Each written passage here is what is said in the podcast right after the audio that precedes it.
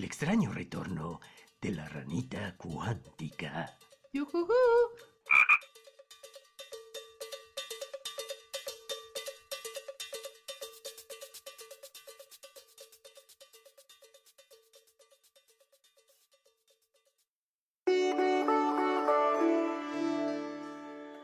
En la ranita de hoy, Roberto nos hablará del camino a la adaptación. Quiero pensar que es su vida y también algunos ejemplos muy aplicables para la vida de cada uno de nosotros. Por su parte, Dulce hablará sobre la teoría de la eliminación. Quizá también sea parte de su vida. Y tendremos un invitado muy especial. Hoy está José de Jesús Vela, que nos va a hablar de cómo ha quitado todos los obstáculos de su camino para llegar a donde se encuentra en este momento profesional, personal y familiarmente. Esperamos que lo disfruten.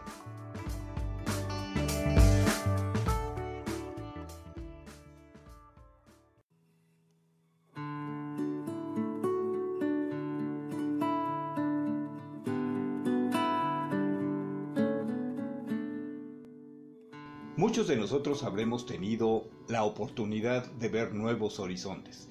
Y no me refiero nada más a lugares, sino a formas de aprender, a formas de ver la vida, a las maneras de decir las cosas. Ciertamente cada una de ellas representa una dificultad particular, pero ¿cómo debemos adaptar nuestro cerebro a cada cambio que vamos presenciando?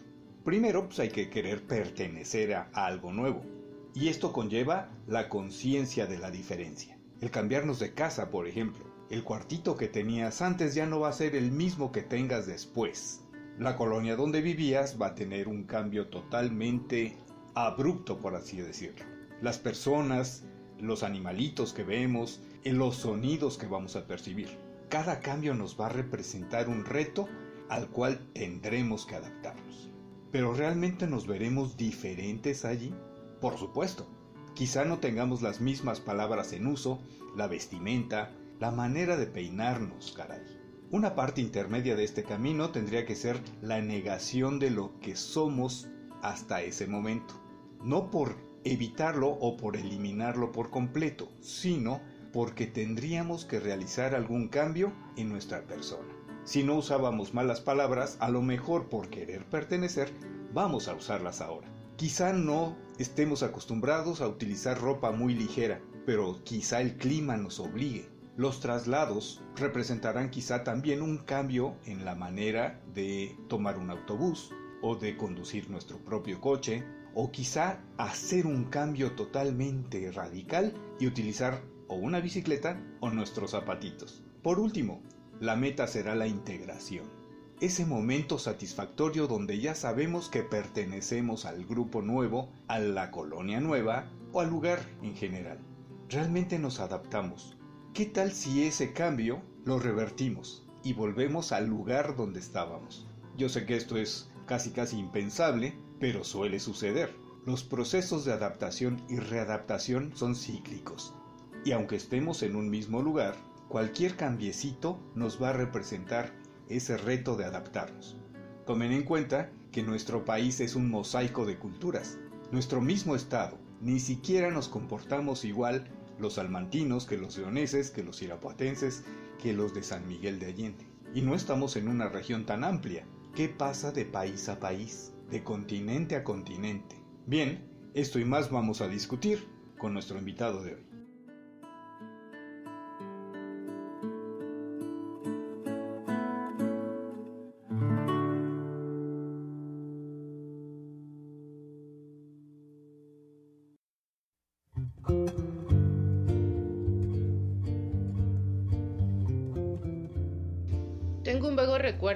Profesor en una de las clases de sociología y este profesor hablaba de una teoría de la eliminación. En ese momento mi mente lo único que ubicaba era la teoría de eliminación pero algebraica, no su ejemplo. Entonces él decía que estamos tan acostumbrados incluso visualmente a las cosas que cuando las movemos de lugar sufrimos un microduelo por no ver esas cosas ahí. Me llamó mucho la atención llegando a la casa, siempre soy de estar moviendo las, cosas en la habitación y recuerdo que en aquella ocasión igual moví todo en mi habitación para saber si era cierto lo de los reflejos que él comentaba en la clase, porque pues cuando uno está adolescente todavía quieres como comprobar casi que todo lo que te dice, ¿no? Para ir a, refutar y decir no tener razón. Entonces recuerdo que hago este ejercicio, quito la mesita de, de a un lado de mi, de mi cama, y entonces a la mañana siguiente mi mano en automático buscaba las cosas que dejaba ahí y ya no había nada, casi me caigo de la cama. Después en otra clase volvió a mencionarlo y no sé por qué nunca lo cuestioné de forma más profunda, pero luego decía que, que si queríamos que una persona mejorara un tanto su conducta, podíamos decirle que trabajara sobre esta teoría de la eliminación. Es decir, si algo te molesta, quítalo. Mentalmente vamos a hacer una, una, una inducción para poderlo quitar. ¿No? Nos relajamos, hacemos este ejercicio de respiración, quitamos eso que ese elemento que nos molesta y luego podemos ya estar de forma tranquila, sin ansiedad y sin, y sin malestar de ya no percibir ese objeto. Siempre me quedé pensando en eso, entonces aterrizando esta idea, y ligándolo un poco al tema de hoy, que es la adaptación como una forma de, de, vida, como un estilo de vida, quiere decir que tenemos duelos en todo sentido, visuales, de tacto, incluso gustativos, porque si luego tienes una condición en donde pierdes el olfato o tienes una condición en donde te dañas parte de las papilas gustativas o cambias de país y de pronto ya no puedes comer las tortillas así como las comemos normalmente aquí en México, todo tu, tu proceso pues pasa por un duelo, por un microduelo y luego te adaptas o te acostumbras o te resignas bueno, les dejo de tarea ahí esas tres cosas. No sé si, si realmente es que, es decir, me acostumbro a no ver la, el objeto, a la persona, eh, la situación, la calle por donde transitaba para ir al trabajo. Me adapto o me resigno, ¿no? Se los dejo de tarea. Nos escuchamos ahorita con el invitado.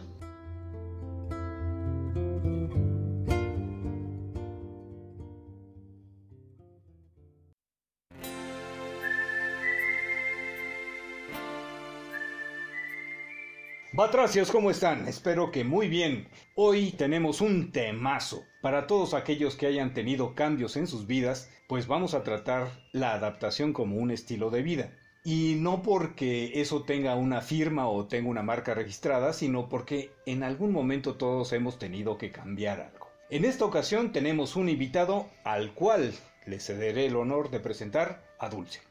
Primero un paréntesis enorme, no quiero que se me acuse de tener influencias, no quiero que se me acuse de nepotismo y no quiero que se me acuse de nada. Le voy a dar la bienvenida a mi hermano José de Jesús, invitado, eh, estudia administración de empresas, ahora trabaja en, es parte de un proyecto importante, no solo aquí en la ciudad, sino a nivel nacional. Y pues básicamente ahorita está en la punta de los árboles de Navidad de la familia es la estrella de la familia, entonces lo tenemos como invitado para hablar de justo la adaptación, los obstáculos, cómo crecer a pesar de la adversidad, cómo hacerle. Bienvenido.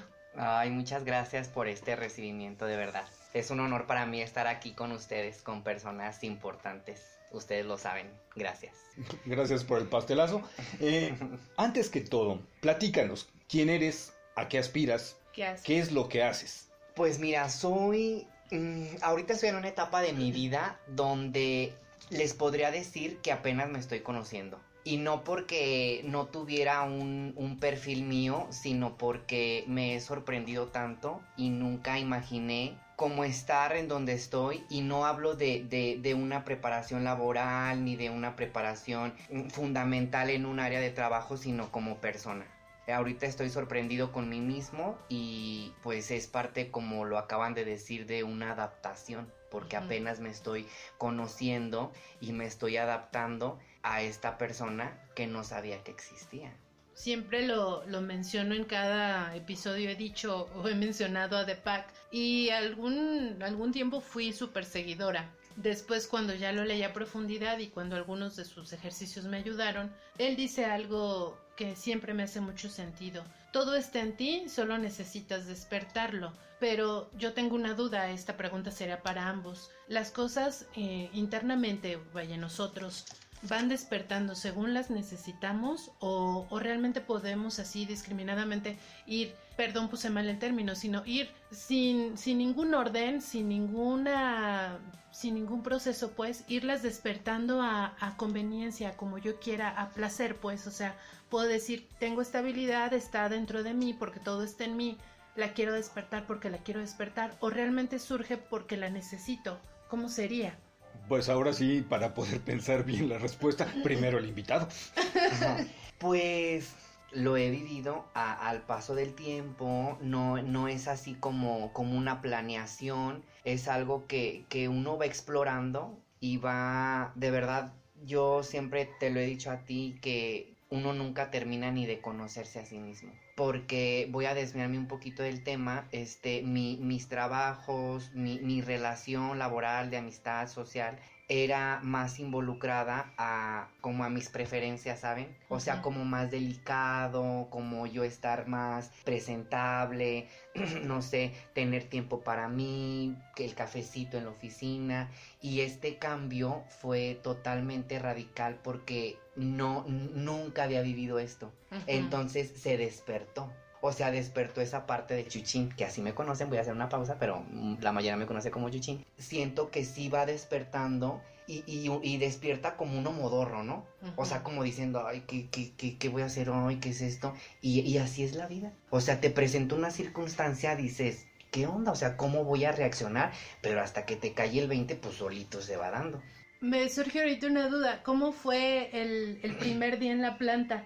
ya pues bota de trabajo, todo este equipo de seguridad que luego usan, porque cuando me tocó acompañar de pronto a mi papá al trabajo, es una visita y es te sientes el astronauta en el espacio, en esa foto que seguimos diciendo que es mentira y le hicieron en un estudio. Pero tú ya no era un juego y ya tampoco era acompañar a tu papá al trabajo y tampoco estaba tu papá, o sea, era tú vas solo al frente y, tampoco era un disfraz.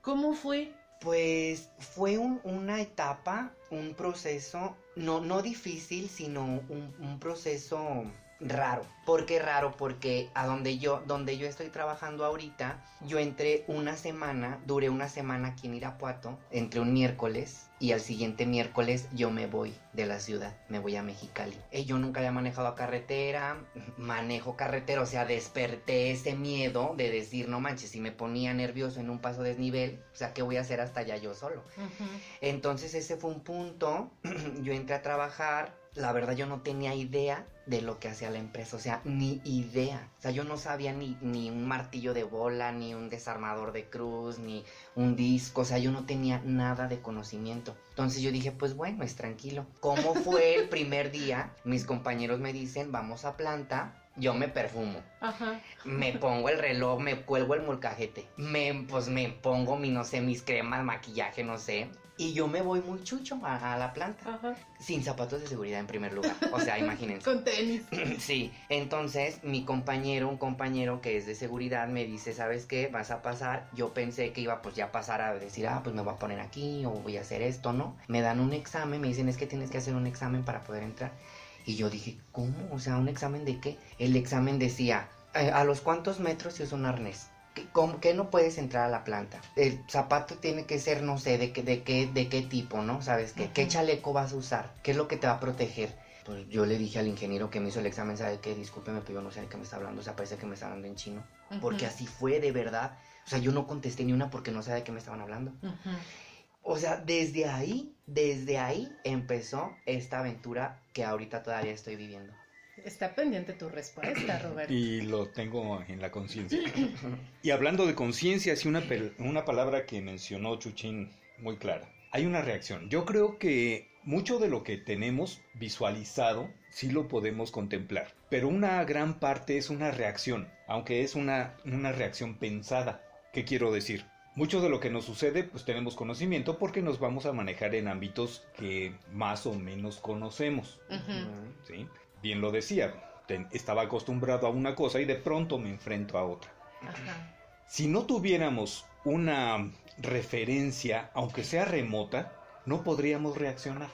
Reaccionamos porque tenemos algo por allí introyectado que a lo mejor lo tenemos olvidado, pero que de pronto se detona. Y eso nos ayuda a poder reaccionar de manera favorable. Cuando entramos en shock, pues ya no. Pero cierto es, pues alguna vez hemos visto herramientas, aunque no sepamos cómo se llaman. Me pasó trabajando en Pemex. Alguien llega, me pide un 4x4. Y mi referencia inmediata fue una camioneta. Sí. ¿Para qué la quiere? ¿Una Ranger? Sí. Una cuatrimoto. ¿Una Tacoma? Sí, así como, ¿Hola? ¿para qué la quiere, no? Y tuve que hacer la faramaya de estar buscando algo que yo no tenía ni la más remota idea de qué era. Hasta que tuve que bajar todo mi orgullo y preguntarle a alguien que iba pasando por allí, disculpe, ¿ha visto por aquí un 4x4?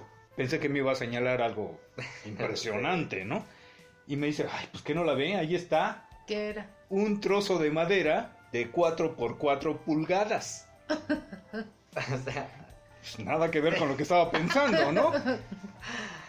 Después de eso tuve que abrir todo un abanico de posibilidades para cuando me pidieran un montón de cosas que yo no tenía ni referencia. Esto es un, es un, hay un argot, hay un, hay un vocabulario especial en, el- en cada trabajo, ¿no? Y no es propiamente el lenguaje técnico, ujú. sino es como este lenguaje que se supone va a ir facilitando, como, Se vuelve como cuando le decimos al mecánico eh, chambitas o en nuestro caso don chambitas. Este lenguaje que ellos tienen. Ahorita pensé, pues Chuchín dijo, ¿sabe qué ingeniero? No entiendo lo que me está preguntando. Es, ¿me pongo vulnerable? Pues no entiendo. Pero tampoco estaba cerrado a aprender. Luego, ¿qué pasó? Después, o sea, así en resumidas, me, preparo, estudio, mis compañeros, bueno, aquí voy a hacer una pausa. eh, en la divinidad para todos los oyentes, o sea, yo creo en un Dios, ¿verdad? Es respetable lo que cada quien crea. Yo creo en un Dios y este, y yo siempre me agarro de la mano de él. Cuando yo me fui para allá, yo le dije, Dios mío, que me toquen personas buenas porque para mí fue un cambio, un cambio de ciudad donde no sabía ni siquiera dónde estaban las tortillas. Fue un cambio de trabajo, de pasar de un hotel, en mi otro trabajo un área administrativa, a un área mecánica con puros hombres. A lo mejor es un ambiente con más, mm, más cerrado, eh, más machismo. Les digo, ciudad nueva, trabajo nuevo, o sea, para mí fue algo, o sea, Era totalmente una Total, nueva piel. Total. Entonces yo dije, no me voy a rajar. Y gracias a Dios me rodeé de personas que hasta ahorita, hoy en día, he tenido el apoyo incondicional de, de varios de ellos. Era como, no, mira, Chuchín, esto es así, esto se hace así, es como que te orientaban. Bastante, o sea, me preguntaban, me, me decían cómo vas, déjate pregunto, una salteada, esto y lo otro. Al día siguiente presento mi examen porque nada más un día. O sea, me dijeron, ¿sabes qué? Pues lo tienes que presentar mañana. Me presento mañana a las 8 de la mañana. Yo tenía como unas, no sé, 12 horas para estudiar y lo paso.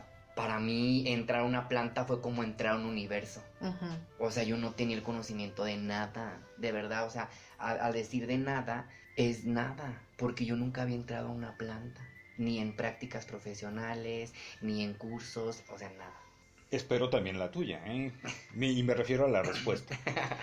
Eh, es algo semejante como cuando te metes a dar clases sin tener ni la más remota idea de cómo se dan clases.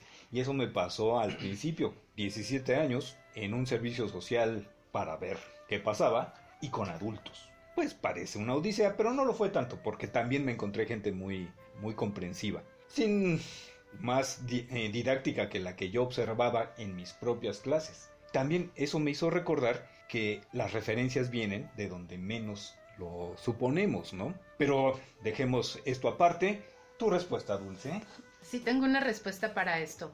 Creo que se despierta una parte en modo emergencia cuando, cuando nos surge algo, cuando tenemos una situación de, de vida, de, de, no sé, yo viví una situación con mi mamá horrible, entonces creo que me di cuenta que soy cero nerviosa, siempre fui muy buena para resolver todo de forma muy rápida, o sea, sí soy la resuelve todo, no soy doña huevotes, pero sí resuelvo las cosas, o sea, qué contradicción. Perdona, yo usé el término de, de Ana Mar, o igual a ver si el editor no me corta la, la mala palabra y si escuchan un beep, pues bueno, ya, ya saben que dije algo inapropiado. Pero creo que cuando por situación de, ¿cómo decirlo, Roberto? Como de supervivencia. Sí. Cuando fueron situaciones de supervivencia, me tocó en el grupo de misión, cuando estaba allá en la sierra en Saltillo y en Zacatecas, muchas cosas sucedían, se tenían que resolver en el momento y parecía como si mágicamente se, se fueran poniendo los medios para que yo atravesara ese momento, pues. Entonces ahí puedo decir que se despertaba esa parte en modo supervivencia para que yo atravesara ese momento. Pero por otro lado, luego me, daba tanta curiosidad esto que decía este señor, porque luego se volvió el, el gurú de las estrellas. Y él por eso ya luego hizo esta cantidad de, de, millones, ¿no? Y esta cantidad de millones de libros vendidos también. Entonces me di cuenta que si yo me llevaba al límite, podía despertar lo que yo quisiera despertar. Y me di cuenta cuando empecé a trabajar mi cuerpo, cuando empecé a hacer ejercicio ya conciencia, cuando yo me llevo al límite, entre más al límite me llevo, más aguanto, más resisto, más lo disfruto, más, más me sabe, ¿sabes? Es, este, es este dolor placentero. No, no lo puedo explicar porque a lo mejor ya suena sadismo, pero si quieres hablamos de la película La Secretaria, este, pero ya nos vamos, la regla de metal y todo, no, este, el tronco, este, bueno, pero no solo en el ejercicio, sino también me di cuenta en atreverme a probar cosas. Entonces era una, era una mujer que se había negado a probar desde ciertos alimentos hasta nuevas maneras de hacer las cosas y nuevos caminos. Entonces llevarme al límite ahí, pues sí me ponía de pronto a sudar las, las manos en el inicio, pero después era una sensación de, pues de libertad, de, como, como de mente libre. Es que no puedo decir mente en blanco porque tampoco estaba en blanco. Entonces creo que desde mi experiencia, porque ya lo puse a prueba, sí ha sido usar eso, es despertar eso en modo supervivencia, pero también despertarlo porque quiero, porque tengo el poder. Ah, no, no es, oh, sí, es, es, esa sería mi respuesta. No, muy bien. Me surge aquí una duda. No todo puede ser miel sobre hojuelas. Uh -uh.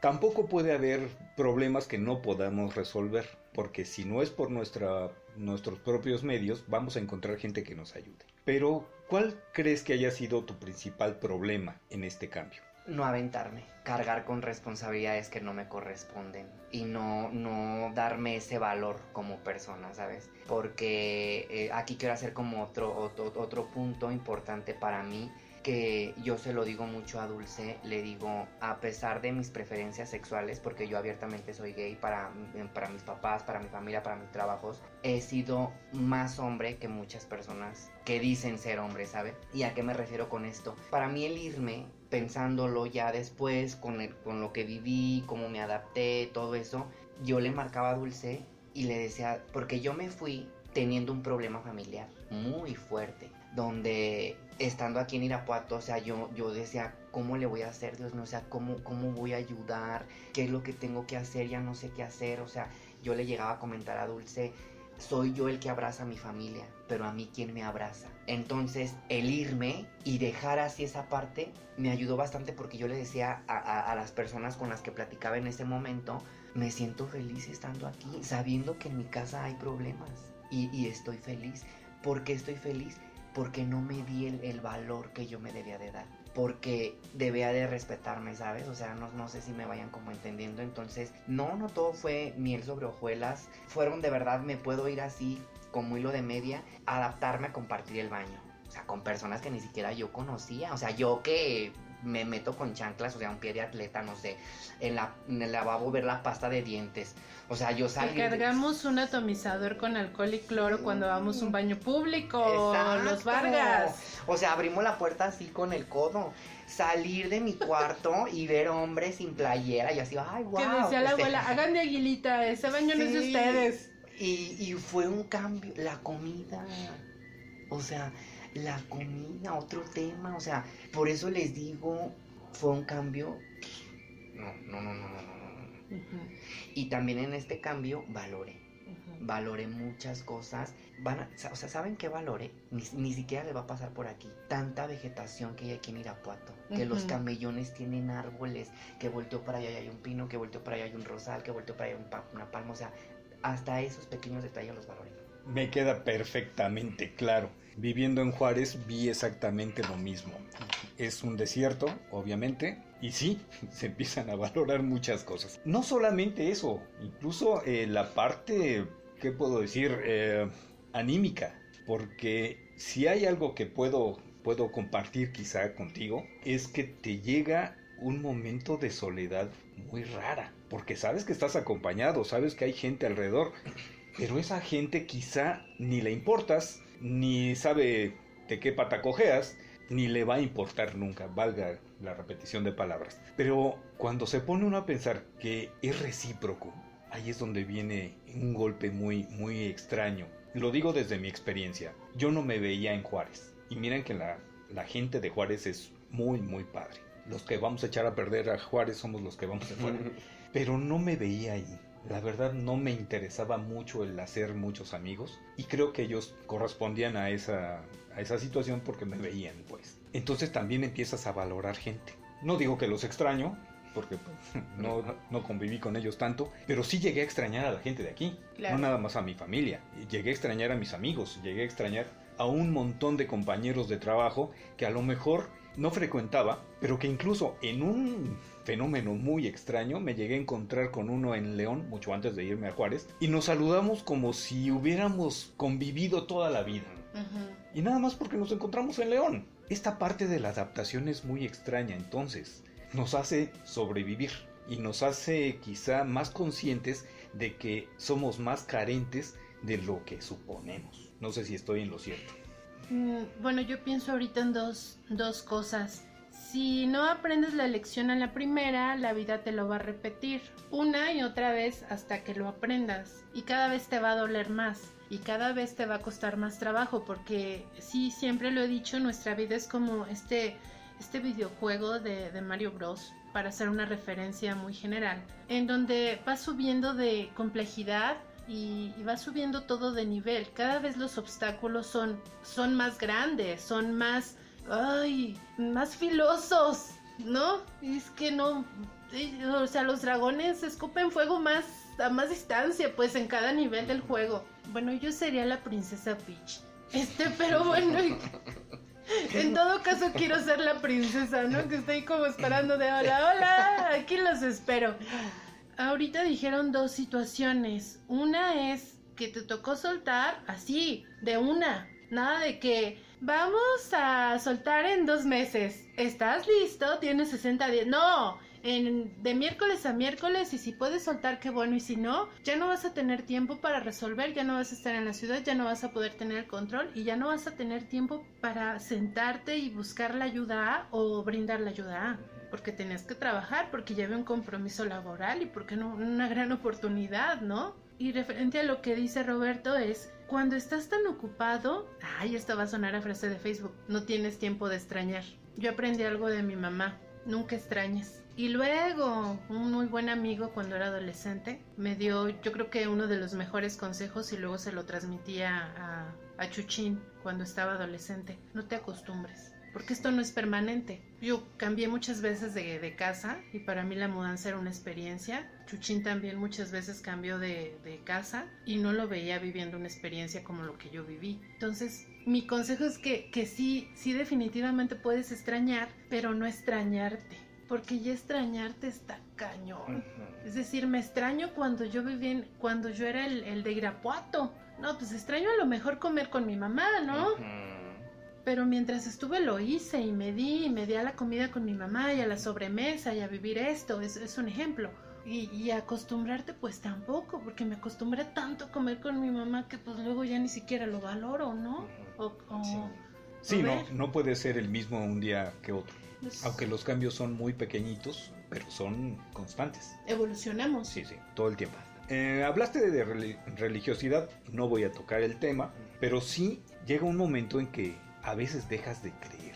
Insisto, no me refiero a, uh -huh. ni a religión ni, ni, a deidades, sino dejas de creer en situaciones. Algo te ha, por así decirlo, defraudado. Sí, me he defraudado bastante, pero cierta culpa es mía.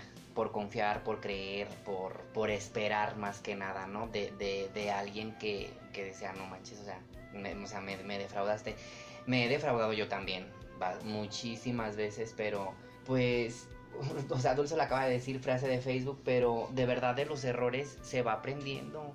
Y con el paso del tiempo uno va agarrando caña, uno va agarrando eh, eh, esa piel madura y, no hablo de, de, algo físico, sino de, pues, de experiencia, ¿sabe? Entonces, pues sí. Le, vas quitando lo, el peso emocional a las cosas y solo se la pones a lo realmente valioso, ¿no? Ya no, ya no andas por ahí con tu pensamiento mágico a la orden del día. ¡Ay, vamos a romantizar esto! Ay, no, ya sáquense, no tengo tiempo para eso, ¿no?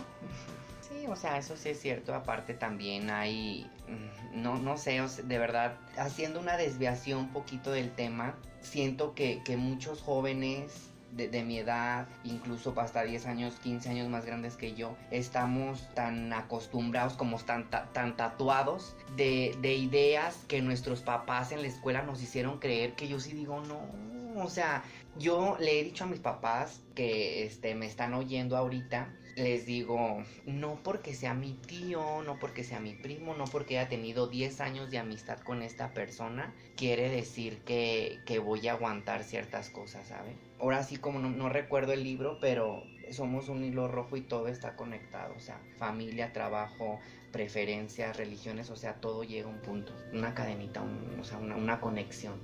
Eso yo pienso. Si yo, bueno, no sé, siempre que, que tengo mis domingos de bajón, cuando, cuando tenía mis domingos de bajón, porque ya ahora trato de escribir, tengo libretas llenas de domingos de bajón. Oye, sí es cierto. Tengo un cajón que está vomitando libretas de domingos de bajón. 300 Sí, como Shakira tampoco me baño los domingos, ¿no? Lo he dicho. Entonces, bueno, que Shakira a lo mejor nunca se baña, pero su problema es, ya ahora sin pique ya sí se baña. Este, pero en algún momento que me daba el domingo de bajón, te hablaba por teléfono y ya como que me echaba las porras, ¿no? Y luego a Chuchín le daba lunes de bajón cuando llegaba a la oficina y veía los 10.000 pendientes y odiaba al mundo y se odiaba a sí mismo y se quería regresar con su mamá. Sí.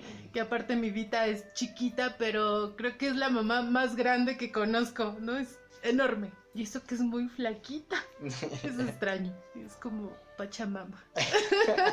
es madre tierra. Y luego yo le devolvía todos esos ánimos, ¿no? En, mi cumpleaños, ¿te acuerdas que Dulce, mi amiga, eh, me regala una canción para mi playlist? Y la canción básicamente dice, cada uno da lo que recibe y luego recibe lo que da. Y luego ahorita hablaste de conexión y del hilo rojo y de que estamos destinados a ser. Y Roberto preguntaba lo de lo de perder la fe. ¿Se perderá la fe? Y voy a este punto. ¿Se perderá la fe o te cansas? Porque yo creo que también llega un punto en que te cansas, te cansas de dar y, ya lo que te toca es quedarte quietecito para recibir. no, o sea, ya te toca que te den, pues, ¿no? Eh, en, en, todo sentido. O sea, ya te toca que te den cuidado, atención, ayuda, este amor. Eh, ¿qué, ¿Qué más se puede dar? Una eh, que otra patada. Una que otra patada para que despiertes. o sea, ya te toca que te den, ya, ya no te toca dar. ¿Sientes que esta, esta etapa así tan, este cambio tan abrupto fue, fue básicamente para, para que ya te aplacaras y, y la vida te dijera, ay, chuchín, ya te toca recibir, cálmate, respire? Pues sí, sí, o sea, la verdad sí, porque estaba bueno, aquí está Dulce escuchando que soy una persona que siempre está para las personas que siempre, que, que amo, que, o sea, soy, soy muy protector de las personas que yo amo. Y, y sí, efectivamente, o sea, acabas de decir, abarca todo, todo, todo, todo. Y a ti te consta, yo tuve una relación casi de seis años que terminé, gracias a Dios. Este, bueno, saludos a mi ex suegra que va a estar escuchando, ¿verdad? Entonces, este... Y a todas este, sus amigas con el cafecito. Y este, después de la ruptura, eh, pues es como un proceso, ¿no? De aceptación y que no sé qué, y la fregada. Y yo tenía la necesidad de, de, querer un hombre. O sea, yo decía, yo quiero un hombre. Pero me tocó puro maníaco, puro loco, no sé que luego le... le Por un responsable emocionalmente. Sí, o sea, súper, que yo me sentía, no sé, Erasmo Catarino, el de la academia, no sé. Y le comentaba a Dulce en llamadas pasadas, ¿sabes qué, Dulce? Ahorita estoy en una etapa donde de verdad no, no, no quiero lidiar con eso, o sea, estoy bien a gusto así solito y mm, soltero, pero no solo. Este, y no busco, pero pues que sea lo que esté. Pero no me cierro. Exacto. pues sí.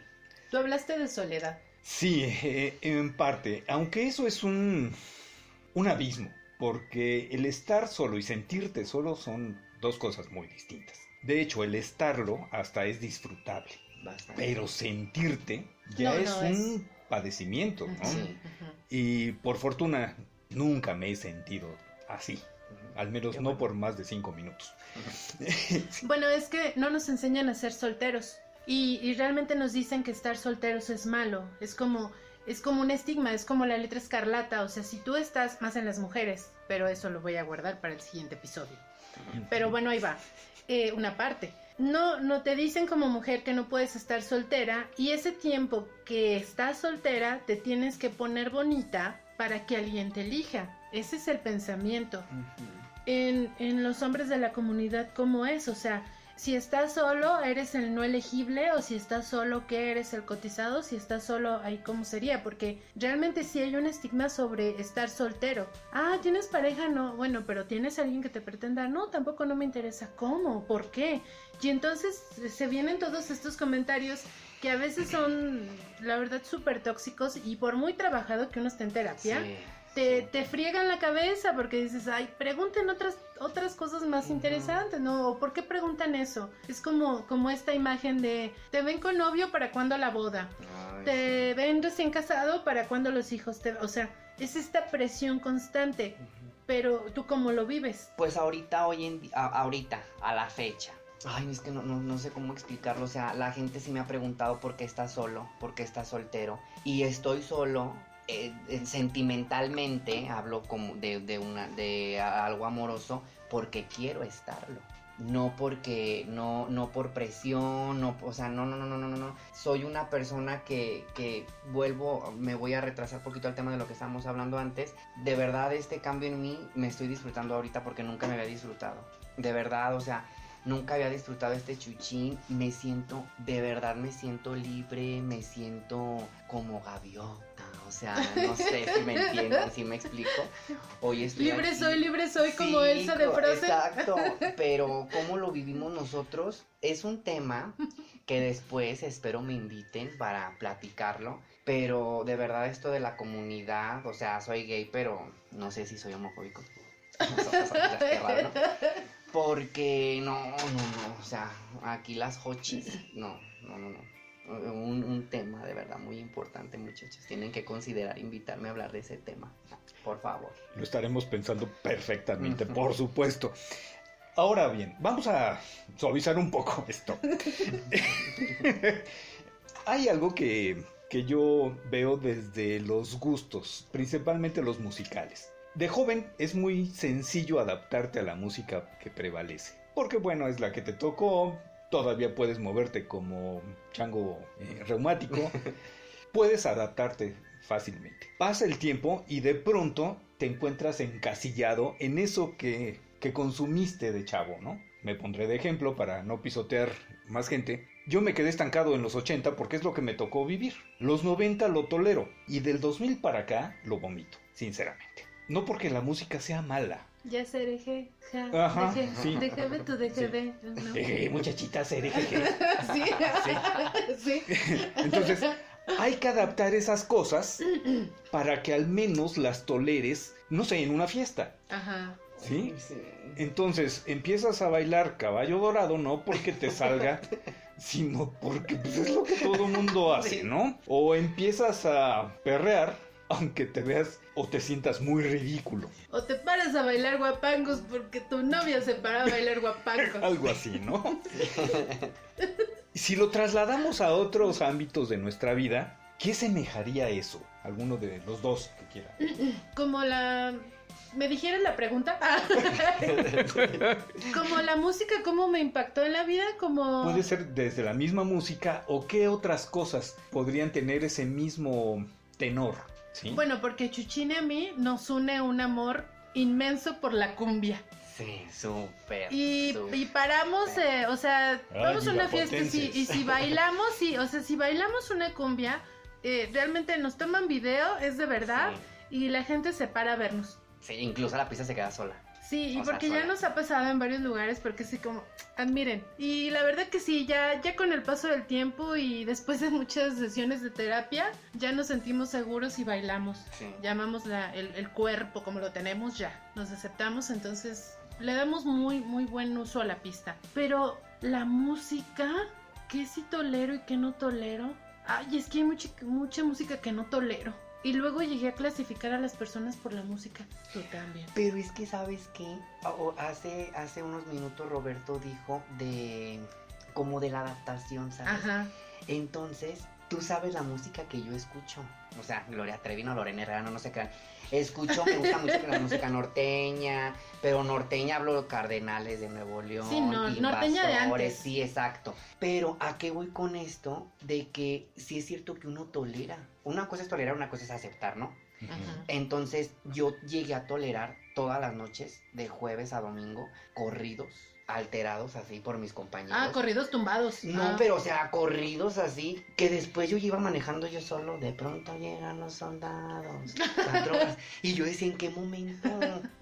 O sea, ¿en qué Y te momento? golpeabas, ¿no? Sí, sal de, sal de aquí. Entonces, yo siento que, que, que- o no sé ustedes qué opinan, que nos adaptamos tanto que llega a lo mejor inconscientemente a, a pegarnos, a afectarnos, no sé qué término usar, porque yo odiaba esas canciones. Tú Ujú. lo sabes, o sea, yo decía, ay, no, yo no voy porque pura música de esa. Y te digo, yo iba manejando con, con música que mis compañeros que me están escuchando ahorita, que los quiero mucho, pero pues sí Y también los quiero ver triunfar, casi dices. pero música de esa. O sea, y, y no, no, no sé, o sea, es raro. Porque una cosa es tolerar por amor, ¿no? Ya que tienes el ligue, tienes ya la pareja, dices, bueno, pues tolero la música por amor, está bien, ya hasta me gusta. Pero, pero hay otra que sí, ay, la verdad que no. No, no, no, sí, sí me sangran los oídos con alguna. No, Ejemplo, pues, ver, no, pues dense, ¿no? Dense con una que le sangren los oídos. Pero es como el, el- la música, la canción. Mira, yo toleré hasta el Maluma y el Bad Bunny, hijo de Dios. Bueno, ni siquiera sé si es hijo de Dios, pero no se le entiende nada. Ay, hija, es que yo a veces le digo, ay, mamá, mamá, es que llévame al doctor porque no sé, o sea. ¿Me veces- invade Bad Bunny o qué? No, o sea, a veces los veo como tan guapos que hasta yo digo, ay, Dios mío, ¿qué tengo? O sea, no sé. o Estoy sea, malito, estoy sí, enfermito. Le digo, yo parezco Lin May. Le digo, ay, mamá, a veces que me despierto y a todo el mundo veo guapo. O sea, pasa el de la basura y casi me le quiero colgar. De verdad. Entonces, no sé.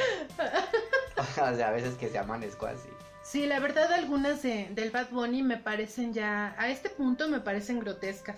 O sea, ya siento que es un porno, no sé si va, aplica el término, pero ya parece un porno auditivo, es, es demasiado gráfico. Creo que hasta el ritmo y hasta, hasta esta parte un tanto sensual, mm, ahí, ahí va bien y lo disfrutas y lo bailas y lo cantas y hasta... Y, y, y, y, y sí es cierto lo que dices porque mm, hace poquito le puse atención a, a- a una canción de él, a la letra. De la, o sea, muchos la conocen, la de Titi me preguntó, no sé si ten- no, que tengo muchas novias, o sea, aún tengo a una. Y, y eso en la vida real es algo horrible. Sí. De verdad, que no, no te enamores de mí, que, que yo tengo a uno, o sea, no sé si saben lo que es el ghosting. El ghosting es una palabra que, que se usa cuando estás hablando con una persona, ¿Y te piensas que todo... Exacto. O sea, que al día siguiente dices, ¿qué hice? Ni llamadas, bloqueado, ni, ni foto de perfil, ni en Facebook, ni mensajes. Y, y eso de verdad, porque a mí me lo hicieron muchas veces. Y yo decía, ¿qué hice? Entonces la música, siento que, que ya estamos como, como aceptando, como normalizando muchas cosas que la neta, un- uno que, que ha vivido ansiedad, que ha vivido esto y esto y esto y esto, dices que... Y tocas una parte muy medular, normalizar. Que ahí siento, no sé qué tanto podamos diferir.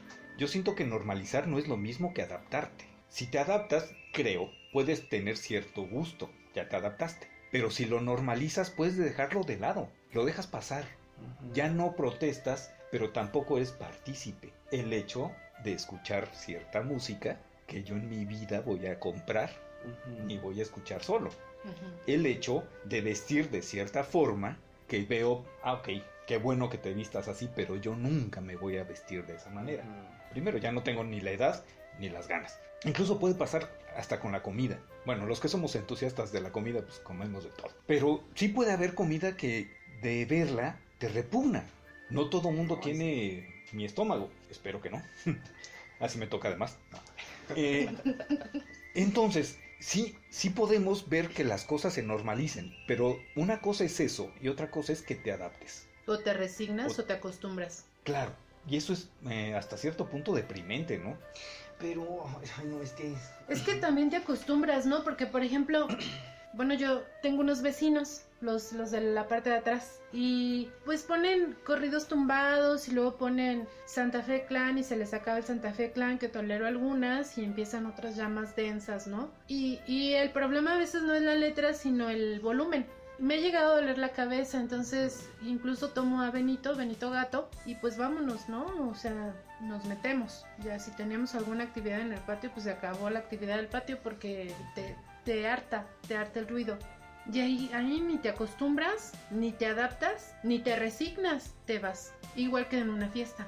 Cierta parte de lo que comentábamos antes de los micrófonos, hay cierta forma de muerte. Sí, o sea, es que yo creo que llega un momento en que, eh, y lo llegamos a hablar muchas veces, lo hablo, lo hablo con Roberto, lo he hablado contigo, Chuchín, que te vuelves selectivo. Las personas te dicen, ay, qué payaso te has vuelto, ¿no? Ya te sientes mucho, ya esto, ya muy acá, ¿no? O sea, ya, ya no voy a tolerar eso, ya no quiero eso en mi vida. ¿Por qué no? Porque ya descubrí que tengo el poder inmenso de retirarme cuando no estoy bien, de retirarme cuando no me siento a gusto, de no compartir la mesa, el tiempo, eh, la fiesta, el bar, lo que sea.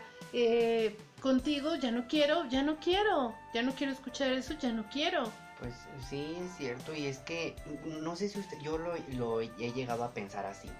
Ahorita siento que estamos como en dos partes, no sé, a ver, voy a tratar de ser muy, muy claro. Por decir, vivimos acostumbrados con la idea, con esto, no, no sé, con muchas cosas a cómo nos educaron. Pero ahorita también hay una educación bien rara. Entonces estamos entre eso, entre lo antiguo, por así decirlo, lo de vas a respetar a tu tía. O sea, vas a respetar, le vas a dar un beso a tu tío llegando. ¿Qué, qué onda? Al tío pedófilo. Exacto, exacto.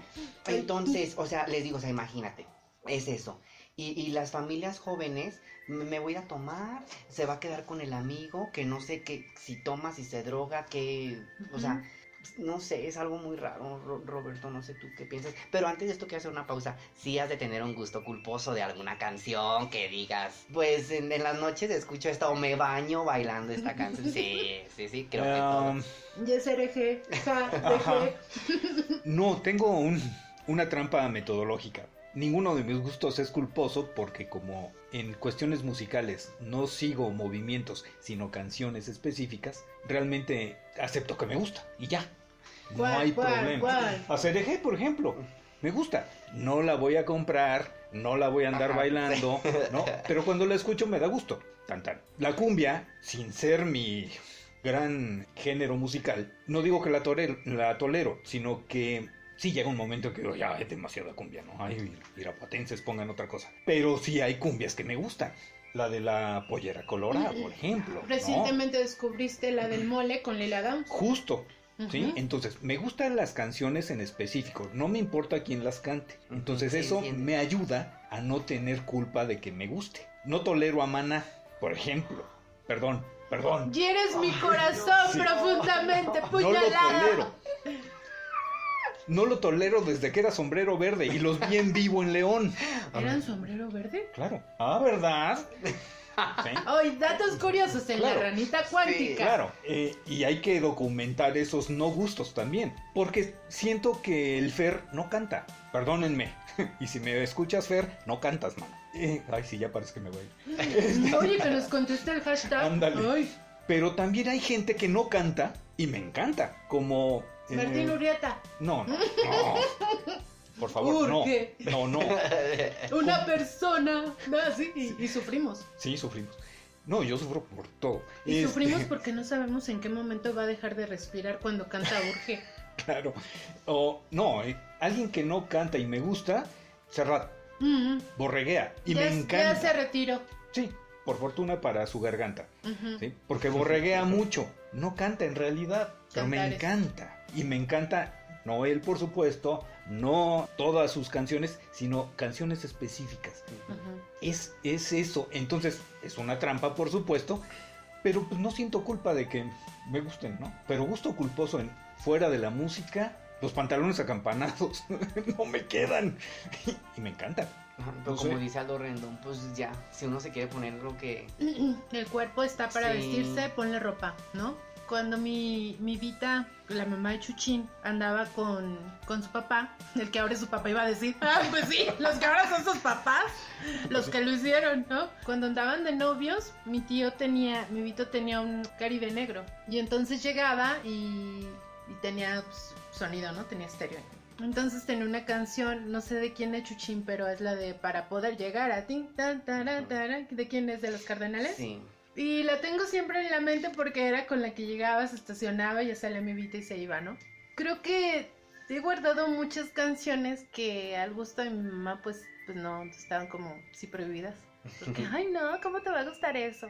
Pero con el paso de los años, ya tampoco siento culpa. No sé si es porque entre más vieja me vale más o realmente ya llegué a ese punto de, de saber quién soy. Ah, no, no es cierto. No, sí, de saber quién soy y decir, bueno, pues eso me gusta y no me hace ni más ni menos inteligente ni... Y lo mismo puedo escuchar a Bobby Pulido, que me encanta desde la adolescencia, que escuchar a Fatma, que la, la descubrimos hace una semana, ¿no? Con, que es una soprano con una voz preciosa. Entonces, creo que tampoco ya no habría como gusto culposo, ya no me da vergüenza, pues. ¿Tú sí tienes gu- gusto culposo todavía? No. No, yo si quiero me paro a ver a un duranguense. o con un duranguense. Ajá, no, con un duranguense. Preferentemente. Ay, sí. No, pero no, yo no tengo gusto culposo ahorita de nada. Es una lástima porque el tiempo es un tirano y yo creo que dejamos un montón de puntos sobre Sí. este tema, ¿no? Y da para dos o tres ranas más. Total, las ranas saltan mucho. Pues Chuchín, qué gusto haberte tenido en estos micrófonos. Sí creo que, que va a dar para más y me encantaría sobremanera que volviéramos a compartir el espacio. Claro. Esperemos que sea pronto y por lo pronto muchísimas gracias, ¿no? Que hayas tenido el, el tiempo y las ganas de, de compartir todo esto con nosotros. ¿Algo más que agregar?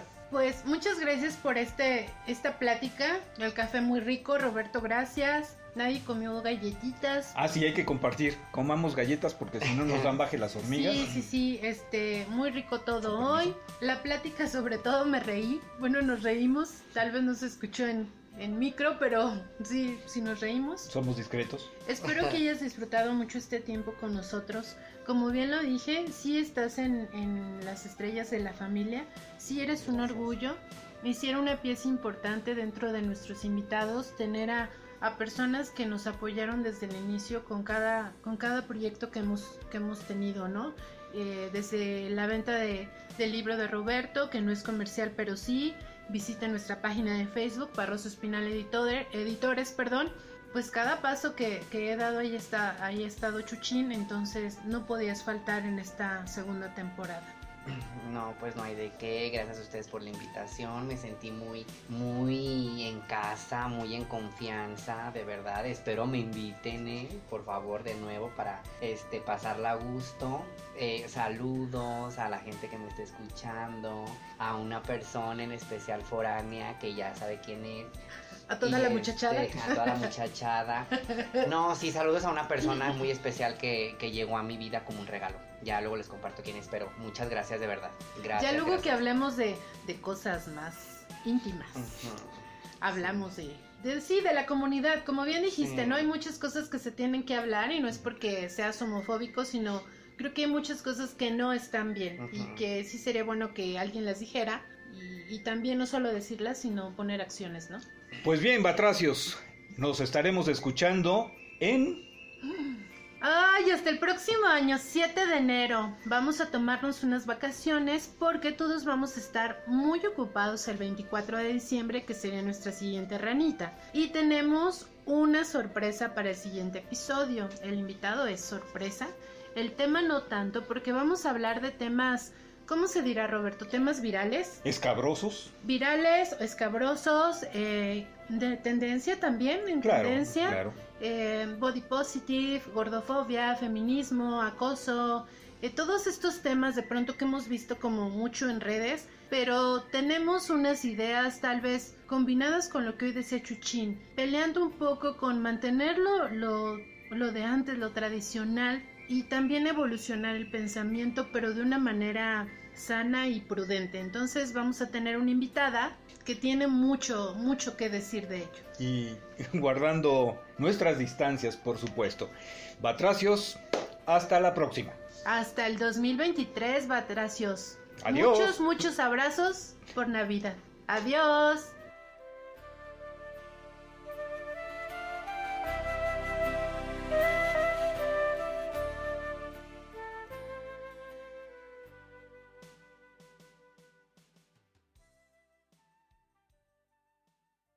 Batracios, antes de que termine este episodio, debemos decirles algo muy importante.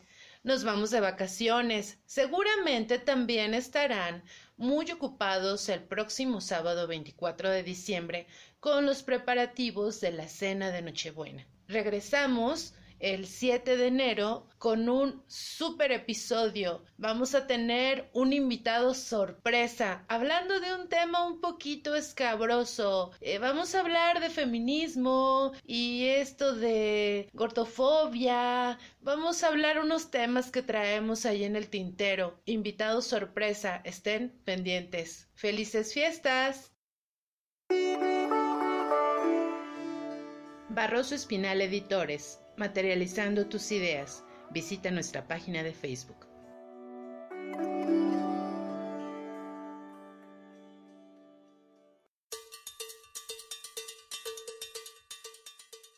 El extraño retorno de la ranita cuántica. ¡Yujujú!